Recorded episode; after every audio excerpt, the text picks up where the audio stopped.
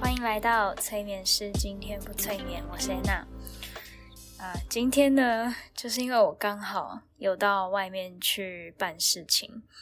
然后我就路过一家衣服店，然后诶，我看到有一个就是呃粉红色的西装，然后因为夏天到了嘛，我就想要比较亮色一点的西装，所以我就进去看了一下。那试穿之后呢，我发现诶。居然还蛮符合我的身形的，这是一件很难得的事情，因为我是一个就是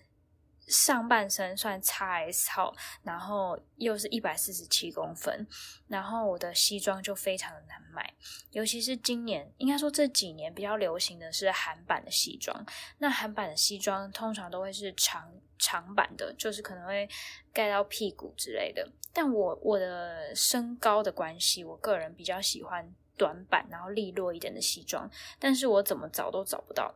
那要找到长版，但是又不会显矮的西装呢？我我也是要花一点时间的。那我到目前为止都还没有买到一件，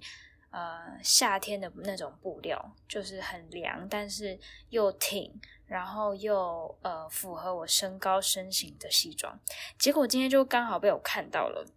那我就穿了之后很开心，想说，哎，那我再试试看其他的颜色啊，其他的版型好了，因为感觉这家店有卖版型比较小的西装。然后那个阿姨呢，就是因为我在换的过程中，那个阿姨就卖衣服的阿姨，她应该算是店员吧，或店长之类的，因为我呃每次路过几乎都是看到那个阿姨在里面。然后那阿姨就说出一句话，她说，她问我说。哎，你是不是模特儿啊？然后当下我的内心就是三条线，我就心想说：“阿姨，你不要为了卖衣服，连这种话都讲得出口诶为什么会这样讲呢？是因为我身高才一百四十七公分诶然后我就跟阿姨说：“阿姨，你有看过这么矮的模特哦？” 然后他就说：“不是啊，长得很瘦啊，怎么样？”他就只想称赞，但是我觉得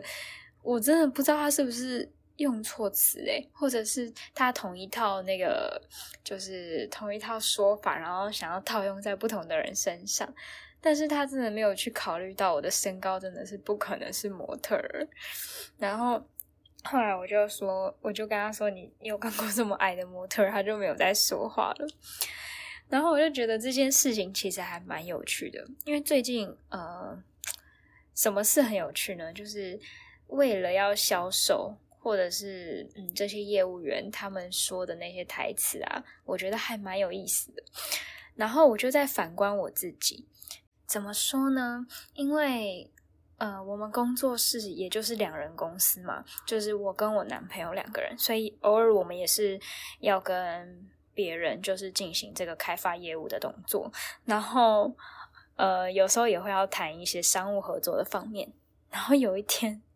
就是在聊天的过程中，我可能也是试试图要呃称赞别人，然后可能就是类似别人就讲说：“哎，你好年轻哦，这样子。”然后我就说：“你们也很年轻啊，呃，看起来应该四十左右吧。”结果他们说他们三十六跟三十七，然后我就觉得我真的很北蓝，因为我已经我心里想说，嗯，他们的事业就就是已经有一个怎么讲？他们有自己的事业，我猜测有自己事业的年纪大概是四十三岁、四十五岁左右。但是他们的确看起来是真的很年轻，只是我觉得他们的历练看起来有到四十几岁。总之呢，我就已经很贴心的帮他们减了三岁，所以我才四十岁。结果别人才三六、三七岁，我还把人家猜老，我就觉得我真的很背来，因为我夸别人，但是我不敢说的太夸张。因为我会觉得那样反而是不礼貌的。那我就跟我朋友分享了这件事情。那我朋友说我真的很北蓝，他说你以后不要客气，直接给人家减十岁就对了。你你觉得他是好四十三岁，你就给他减十岁，才三十三，就是这样，人家听了才会爽。然后我就说哦，我真的要练习这件事情，因为我好像那个脸皮就是没办法很厚。我给他减十岁，我自己讲出来，我会觉得很良心不安。然后我就觉得好像，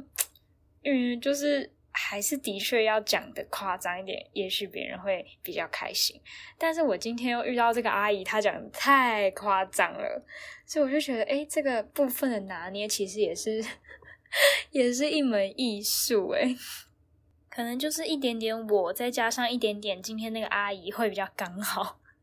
我是猜的太含蓄，阿姨是猜的太浮夸。那如果介在中间值的话，可能会让人更感觉到。愉悦更舒服，然后呢，嗯，最就是讲到这个销售，就是业务啊方面的事情，我有想到最近我就是有到中国信托去办呃办事情，因为我的那个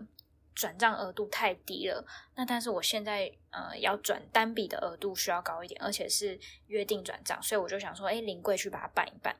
然后结果我办完之后走到一楼。就是他们在那个那叫什么电动门前有一个算业务员，就是办那个信用卡的业务员，然后他就把我拦下来说：“哦，你们有没有这张卡？有没有办这个卡？”我想说，呃，因为 Leo 他就已经有办过中信的信用卡，我就说：“哦，不用不用，我们有那个英雄联盟卡了。”然后结果他就说：“哦，那有其他的。”然后结果我就我就想说：“哦，懒得听，我要走了。”这样，然后结果没想到 Leo 就停下来，然后。我也就只好跟着回去听一下，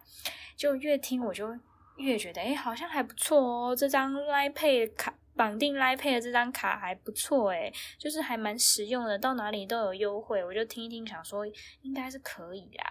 然后我就说 OK，我可以办。然后他就他除了讲说，呃，应该这样讲，就是他整个过程里面他的台词有讲到几个关键词，一个是最近业绩很不好。然后疫情啊，帮帮忙。然后还有就是，你就当日行一善。然后，但他的态度是非常的诚恳的。反正总之，我自己下定决心，本来就要办了。不一不是因为他讲了这些，只是他讲了这些也没有让我不舒服，所以呃，就会让我觉得 OK。因为如果今天一个呃销售他是讲到让我觉得不舒服的话，我可能就算自己想办这张卡，我也不会跟他办。对，那他就是没有让我不舒服，只是我觉得很好笑。什么叫做日行一善？我觉得很太就是。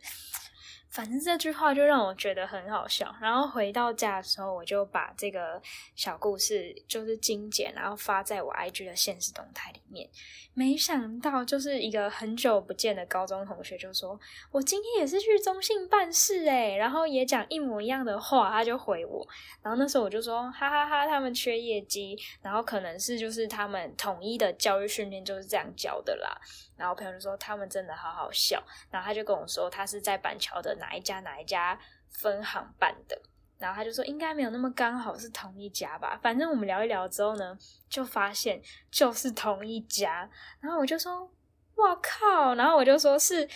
呃叉叉叉嘛，因为我很记得那个业务员的名字，因为他的名字也蛮特别，然后蛮好记的，然后他就说就是他诶，然后我就觉得。那个先生也是日行一善了，因为他的一句话居然让我跟哎，等一下有闹钟，好，闹钟关掉了。就是他的一句话，也是让我跟我的很久不见的高中同学，就是又重新开启一个话题，然后又相认这样子，所以我觉得很有趣。那结果呢？你们猜我们两个，我跟我那个高中同学，最后有没有办那张卡呢？好，答案就是有，因为我本来就说我要办了嘛，但是我没有想到我朋友也有办呢。但是这就代表一件事情，就是这个先生他说的这这些呃，他的这些固定台词 SOP 是有它的效果的，是可以创造出他要的结果的。就是至少我知道的是，我们两个都有跟他办那个信用卡，然后我还发现一个很巧妙的巧合。就是我把我们三个人都算业务员好了，就是有我，然后中信的那个业务员跟衣服店的那个阿姨业务员，我们三个业务员呢，呃，我是讲的太含蓄，然后中间的那个呢是呃，就是我觉得算蛮搞笑，然后不会让人家不舒服，还算拿捏的蛮刚好的，然后阿姨呢是太浮夸，然后刚好呢，我的年纪是最轻的。中间的那位中心业务员，他算是中年，或者是青壮年，然后呃，最后的那个阿姨她是比较年长的，所以我就在想说，是不是脸皮的厚度跟那个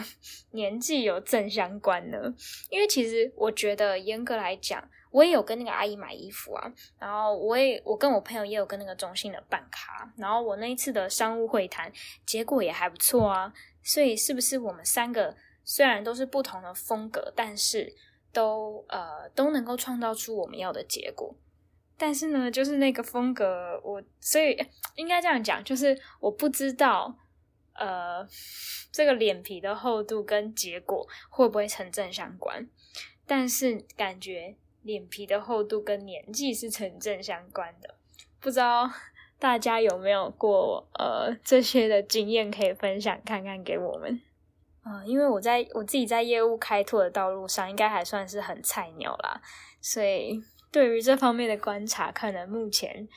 呃就只有这些资讯。我打算未来还可以继续的仔细观察看看。呃，可能